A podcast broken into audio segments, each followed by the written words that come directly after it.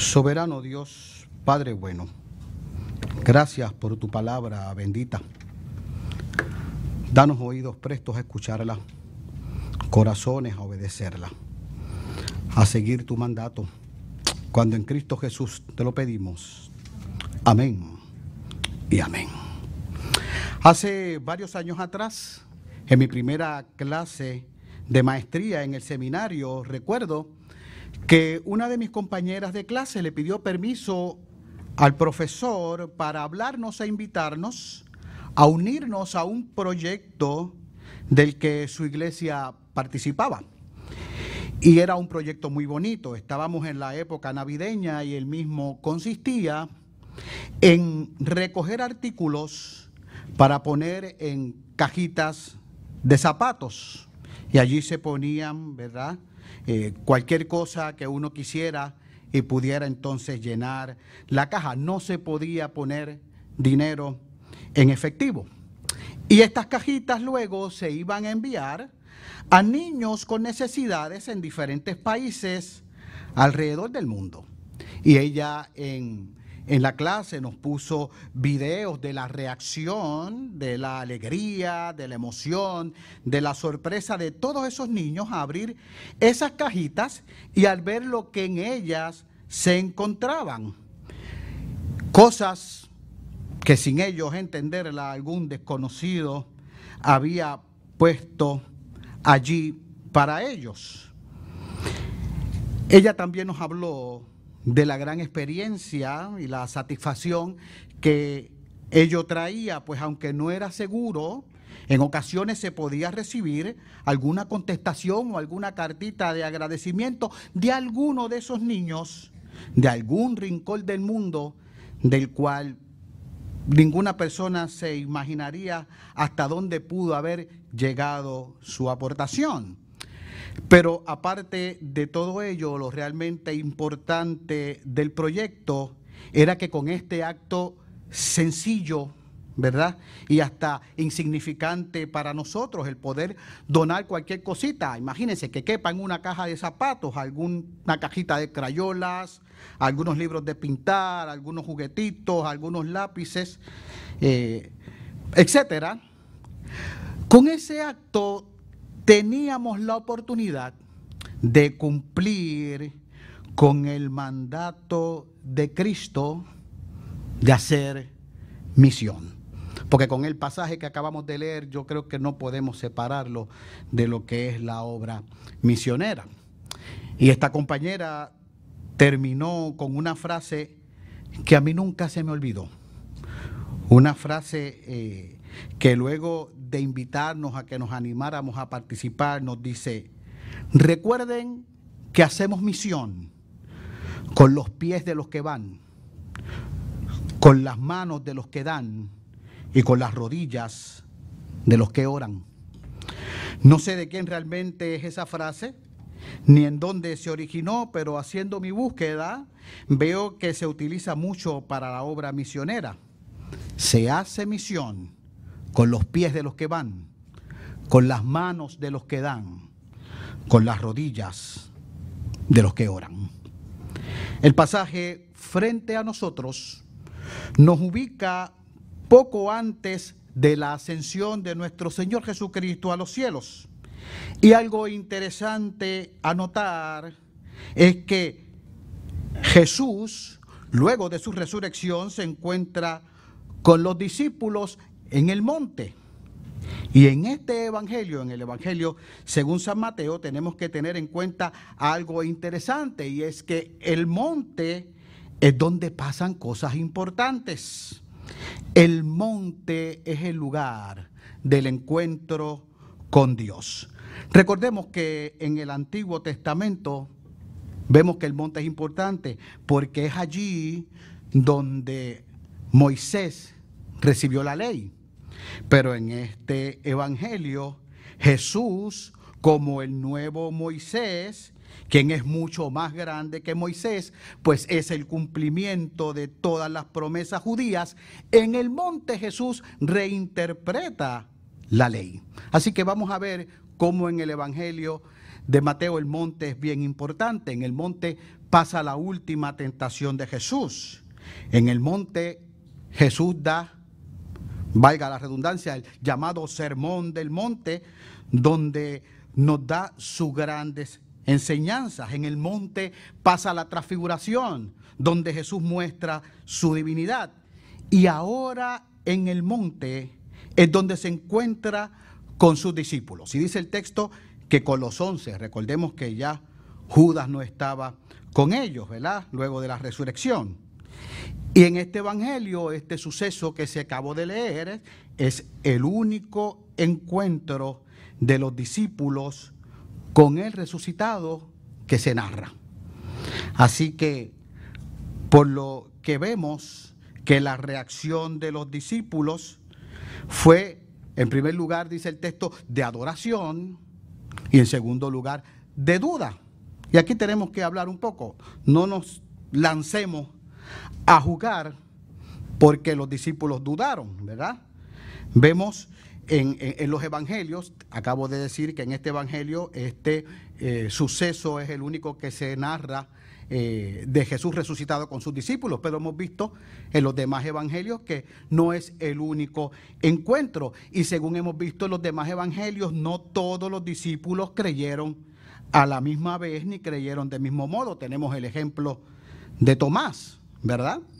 Eh, y además tenemos que ver también que puede que la causa de la duda pudo haber sido porque lo que allí ocurrió, el ellos encontrarse con su maestro, fue un acto tan maravilloso, fue algo que ellos no, no esperaban. Recuerden que no habían, no habían visto a Jesús desde, desde, su arresto, solamente las mujeres, las mujeres lo, lo habían visto, que entonces al tener esa presencia ellos no se confiaban de lo que sus ojos veían, de lo que sus ojos estaban presenciando, que veían nuevamente a su maestro que se acercaba.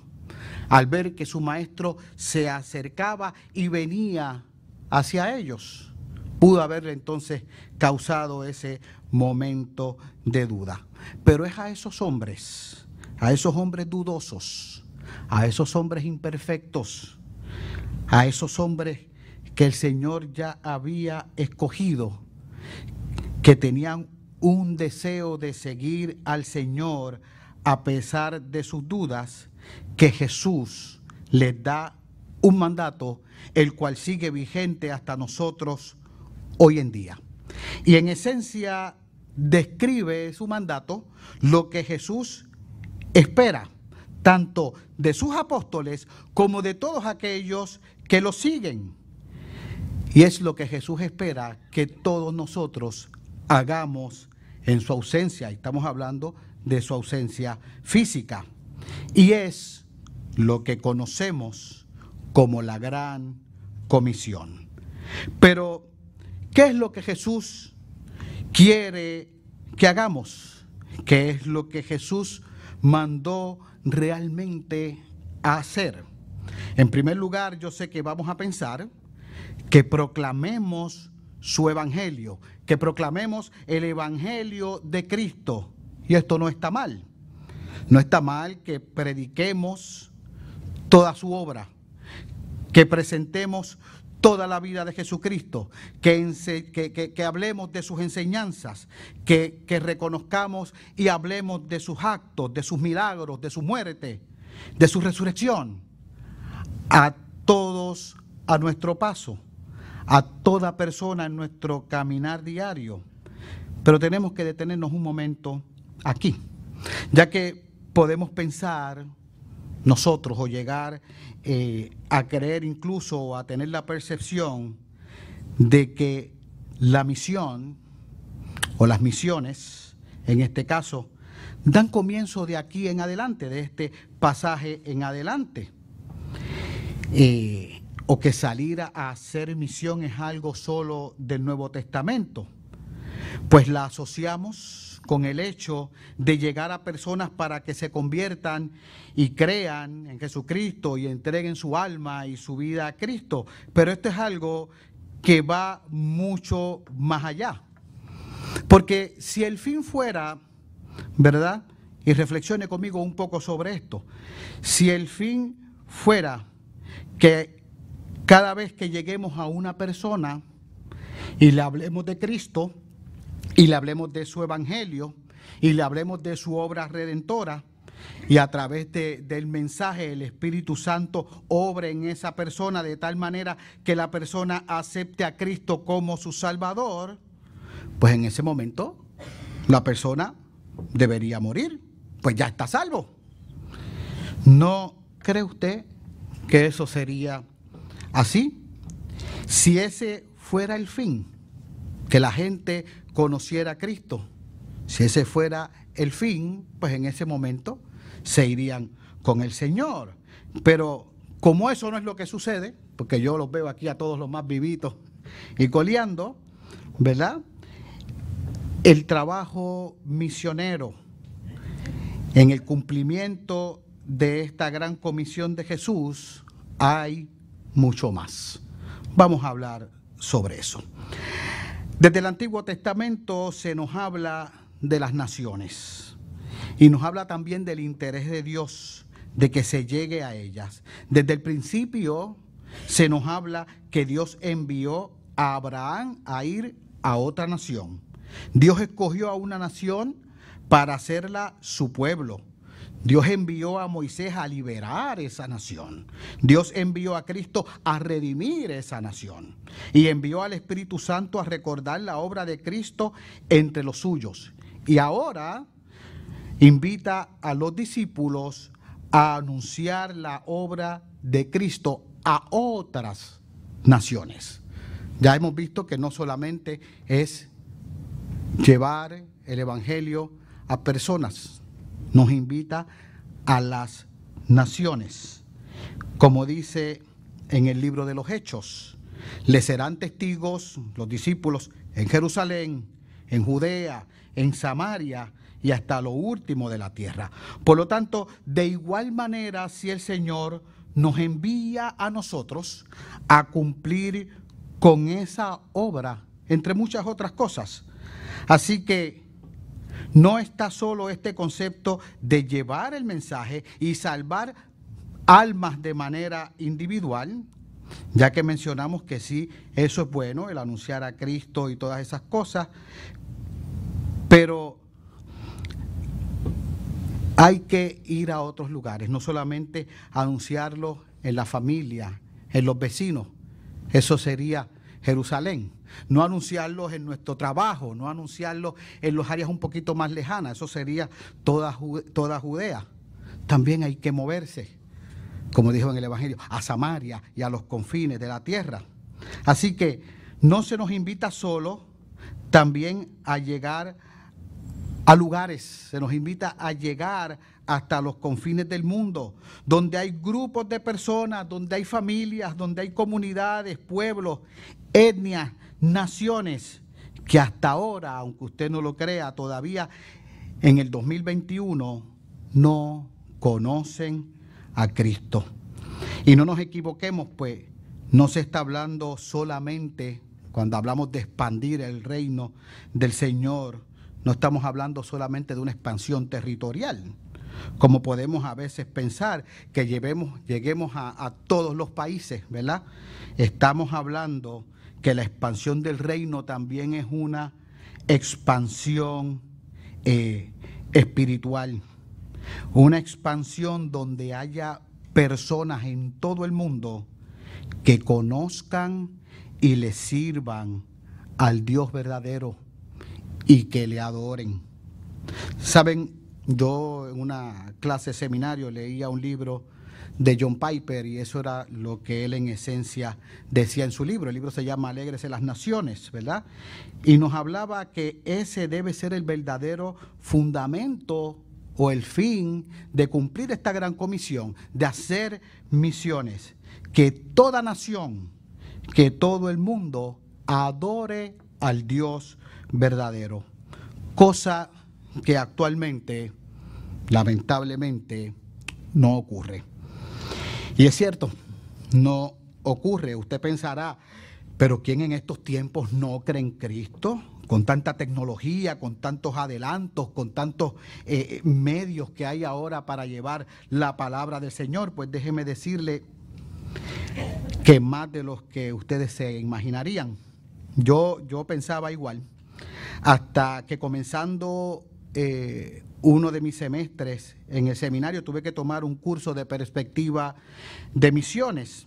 Y la primera tarea que nos dieron se, titulaba 21 días de oración. ¿Y en qué, en qué se basaba esta tarea? Pues en ella había que entrar a una página en internet, no me acuerdo ahora la dirección de la página, pero que había que entrar en ella día por día, por 21 días consecutivos, y buscar una etnia.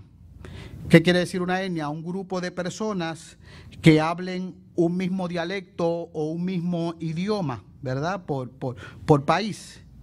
Y, y óigame bien, había que buscar una etnia que no haya sido alcanzada por el Evangelio. Y lo más seguro que esas personas no habían escuchado de Cristo, no conocían ni habían escuchado de la Biblia, pues no existía traducción en su idioma para que la pudieran leer, ni siquiera había personas que podían llegar a ellos, pues estaban en lugares difíciles de llegar, había lugares que no había ni carretera, solamente se llegaba eh, a pie. Y teníamos que entonces en esa tarea no solamente buscar la etnia, sino que teníamos que conocer sobre ella, teníamos que buscar información eh, básica sobre su cultura, sobre sus tradiciones, sobre sus creencias eh, religiosas, entre otras cosas. Y después de todo eso, orar, interceder ante Dios por ellos. Y se puede imaginar las cosas que uno encontraba ahí la gran cantidad de personas que no habían sido impactadas por el Evangelio. Hay en el mundo entre nosotros, aunque no lo creamos, grupos étnicos de cientos de miles de personas. En la página decía etnia que creía en esto y población. Y cuando veíamos ese número uno se puede sorprender, pues eran grupos de cientos de miles en ocasiones. Habían grupos de, decenas, de millares, y los más pequeños de miles de almas que hoy día todavía creen en espíritus, creen en dioses falsos y en tantas otras cosas, en tantas creencias, en tantas supersticiones, que hasta miedo daba cuando uno leía sobre ello. Personas que aunque usted no crea, todavía hacen sacrificios humanos. Así que puede creer hasta dónde llega la ignorancia de algunos. A esa gente, a todos ellos, también estamos llamados a llegar. Y esta pregunta la hago para que reflexionemos. ¿Sabe usted qué va a pasar con esa gente cuando mueran? Eso no lo hicimos en esa misma clase de misiones y todo el mundo nos quedamos con la boca abierta. ¿Sabe qué va a pasar con cada una de esas personas? Reflexiones sobre ello. A esa gente que pensamos que están bien lejos, a esa gente que a veces pensamos, pero es que yo no puedo hacer nada por ellos, a esa gente que pensamos, pues Dios sabrá, alguien se encargará. Qué maravilloso que Dios en su infinito amor llama a personas para que dejen todo, a personas que dejan familia, que dejan hogares, que dejan trabajos para proclamar, para proclamar a Cristo en esos lugares. Y ejemplo de ello lo vemos todos los martes en nuestro servicio de oración, en lo que nosotros tenemos o llamamos como el minuto misionero o el momento de misión. Y presentamos gente que hemos sido testigos y hemos visto cómo dejan su vida y están en lugares donde el Evangelio no han llegado y las cosas que tienen que hacer para poder en ocasiones llevar el Evangelio. Hay un GPS aquí también que está, sigue de cerca a un grupo de misioneros y están en bastante comunicación y pueden comunicarse con ellos y ver cómo realmente el Señor obra en cada una de las misiones. Qué bueno que estamos en una denominación donde tiene interés en ella. Así que de toda esa gente, de esos que están lejos, también estamos llamados y debemos ocuparnos. En la gran comisión Jesús nos reitera ese compromiso de Dios por el envío y por las naciones. Por tanto, en su mandamiento nos dice, id a todo el mundo. Sí, id a todo el mundo, a los que están cercas, como ya dijimos, a tu familia, a tus amigos, a tus vecinos, a tus compueblanos. Eso está bien, pero también nos manda a salir de nuestra comodidad, a salir de la gente cercana, a salir de los conocidos, de la familia, de la iglesia y que vayamos mucho más allá. Es por lo que en la Gran Comisión podemos decir que se nos presentan tres puntos principales. En primer lugar, la declaración donde Jesús mismo nos dice que toda potestad les he dada en el cielo y en la tierra. ¿Y qué quiere decir esto? Es decir, que Jesús puede ordenar, Jesús puede mandar, pues Él tiene todo el poder para así hacerlo. Jesús ha recibido toda potestad del Padre. Y hago un comentario aquí. Jesús, Cristo, es el único, óigalo bien, el único que merece todos los beneficios de su sacrificio. Nosotros los recibimos, pero no los merecemos. Los recibimos por gracia. Él es el único que merece. Por eso tiene toda, toda potestad. Por tanto, como ya hemos dicho, como sus seguidores a su mandato, debemos obedecer. Él tiene toda la potestad de mandar, como le decíamos a los chicos, así que nosotros obedecemos. En segundo lugar, el mandato nos dice, id, pero también nos dice, haced discípulos a todas las naciones. Y aquí algo bien interesante que se debe recalcar y nunca olvidar, que al hablar de la gran comisión, al hablar de las misiones, nosotros muchas veces nos enfocamos en el id, pero lo realmente importante no recae en eso. Id es el medio para lo que Cristo nos manda hacer, que es hacer discípulos. Y es interesante ver lo que Jesús incluye y no incluye en esta comisión. Él no nos manda a predicar solamente, no nos manda a ir a ganarse el mundo, nos manda a ser discípulos. Y esto es algo que va mucho más allá. Nuestra responsabilidad no termina con llevar el mensaje para que la gente tome la decisión, cuando el Espíritu Santo los toca, de seguir a Cristo. Debemos continuar con el proceso del discipulado. ¿Y cómo lo hacemos? No dice el versículo, lo dice el pasaje. Bautizando en el nombre del Padre, del Hijo y del Espíritu Santo. ¿Qué quiere decir esto? Podemos decir, no somos ministros, nosotros no bautizamos, logrando que ese nuevo convertido tenga una relación verdadera con Dios. Que esa persona se identifique con ese Dios, reconociendo su condición de pecado, reconociendo que de esa condición de pecado, Él no puede salvarse a Él mismo y que Cristo y su sacrificio es el único que lo puede sacar de esa condición de muerte. Y entonces que vivan una vida como Él manda y como Él quiere que lo hagamos, honrándole, obedeciéndole y dando testimonio de ser una nueva criatura en Cristo. Y en tercer lugar, enseñando a los nuevos discípulos. ¿Pero enseñando qué? No enseñándole lo que querramos, no enseñándole lo que nos conviene, no enseñándole lo que solamente nos gusta.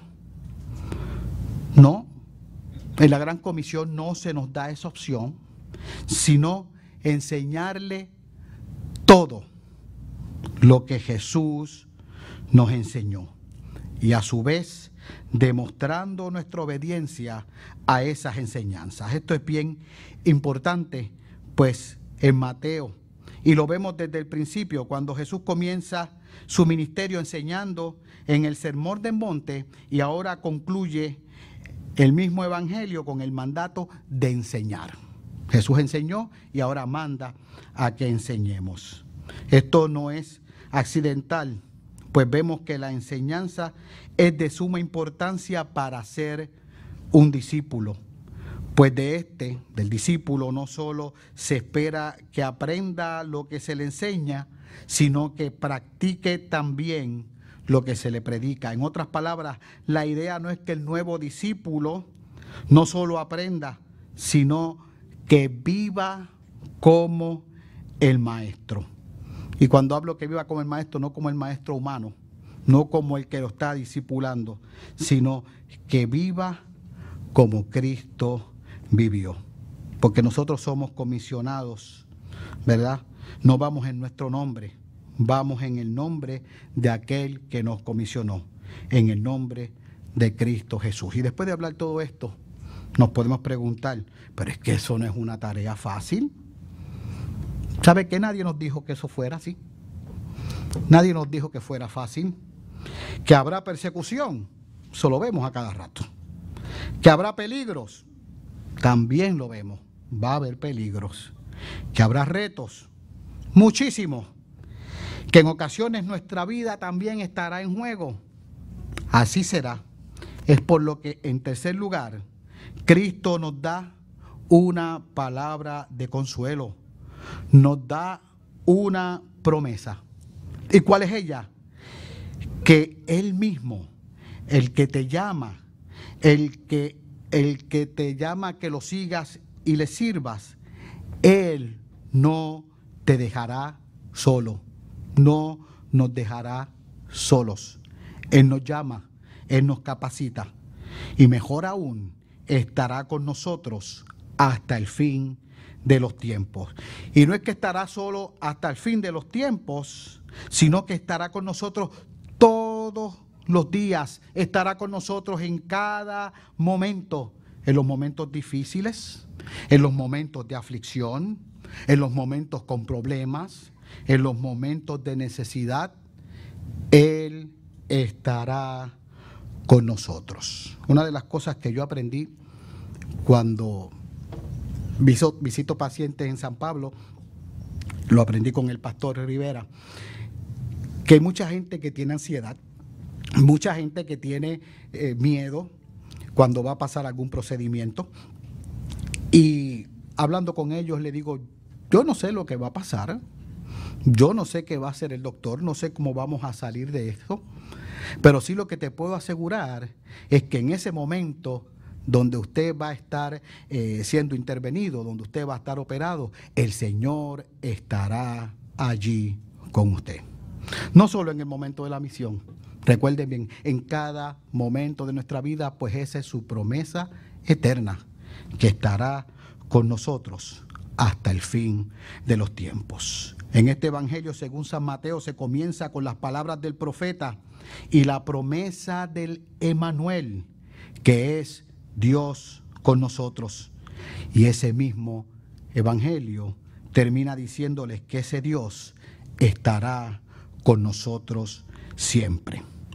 Se cuenta una historia que a principios del siglo XVIII existía en Europa una comunidad misionera conocida como los hermanos moravos, que tenía tantos misioneros fuera de su país como en su tierra.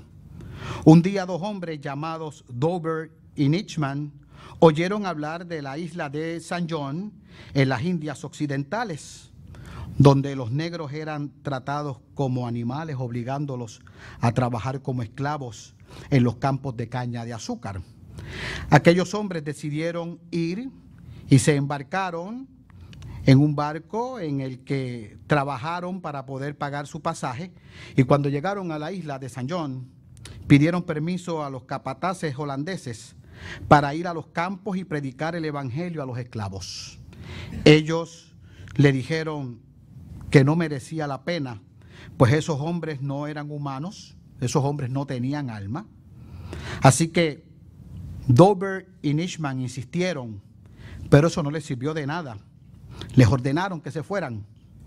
Ellos fueron a la playa a orar y a pedirle al Señor que les guiara, pues ellos sentían que los habían enviado allí y les daría el Señor algunas respuestas. A la mañana siguiente se presentaron de nuevo a los holandeses y les dijeron que querían venderse a sí mismos como esclavos.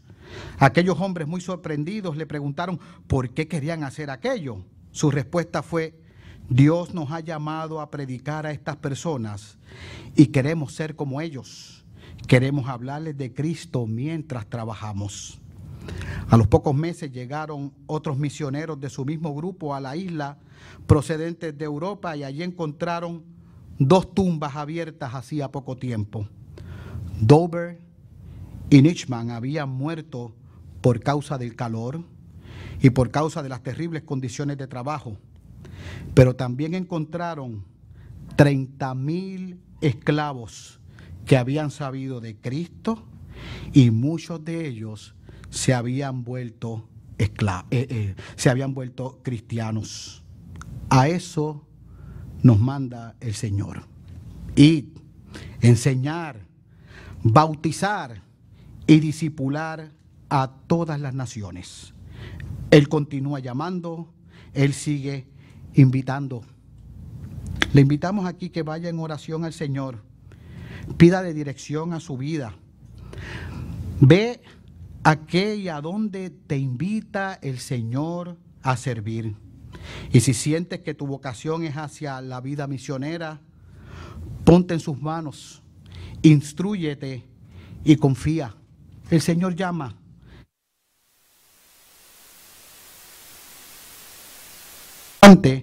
Pues esto, como hemos dicho, bien implica estar dispuesto a dar hasta la propia vida por amor como así Él lo hizo. Recuerda que es su obra es la obra del Señor. Recuerda que no estará solo, pues el éxito y la seguridad de la misma recae no en nuestro trabajo, en la promesa eterna de que Él estará con nosotros todos los días hasta el fin del mundo. Recuerda también que hay otras formas de apoyar la obra misionera. Hay muchos misioneros que, como nos dice el pastor Pérez, todos los martes, están en lugares donde deberíamos estar tú y donde debería estar yo. Recuerda, se hace misión con los pies de los que van, con las manos de los que dan y con las rodillas de los que oran. Que así nos ayude, Señor, a entenderlo. Gracias, Padre, por tu palabra. Gracias, Señor, por el sacrificio de tu Hijo Cristo.